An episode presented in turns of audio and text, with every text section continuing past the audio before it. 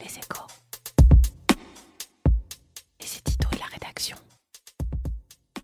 Cette histoire ressemble à un pas de côté. Le président de la République parle d'un accord commercial qui, je cite, à ce stade est bon entre l'Europe et le Mercosur, qui regroupe des pays d'Amérique latine.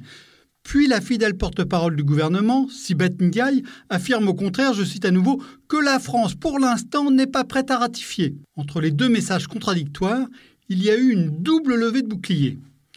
La première est venue des agriculteurs et de leur puissant relais au Parlement qui devrait ratifier l'accord.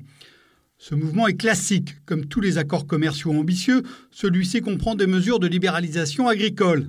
Les viticulteurs et les producteurs de lait peuvent en espérer des ouvertures, et à l'inverse, les éleveurs de bœufs sont sûrs d'y perdre, comme les producteurs de sucre. Ils ont de bons arguments à faire valoir, comme l'usage effréné des antibiotiques et des OGM par leurs concurrents, mais leur faiblesse vient aussi de choix plus discutables, comme le rejet des grandes exploitations. L'autre levée de bouclier est venue des écologistes, qu'Emmanuel Macron rêve d'intégrer dans sa majorité pour en constituer l'aile gauche.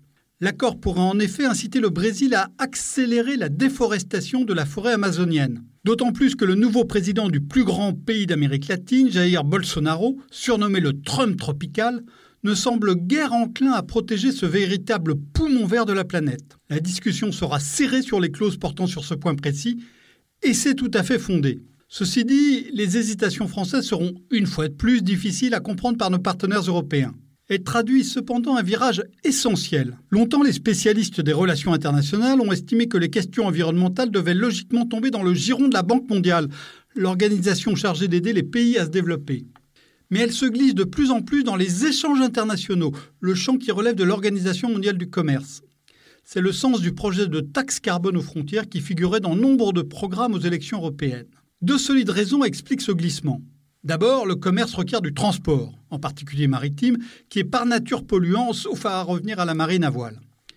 Ensuite et surtout, la montée des contraintes environnementales dans les pays avancés supprime rarement les problèmes. Elle les déplace, le plus souvent dans les pays moins riches qui préfèrent la pollution à la pauvreté. Si nous voulons reverdir la planète, il faudra verdir le commerce. Retrouvez tous les podcasts des échos sur votre application de podcast préférée ou sur leséchos.fr.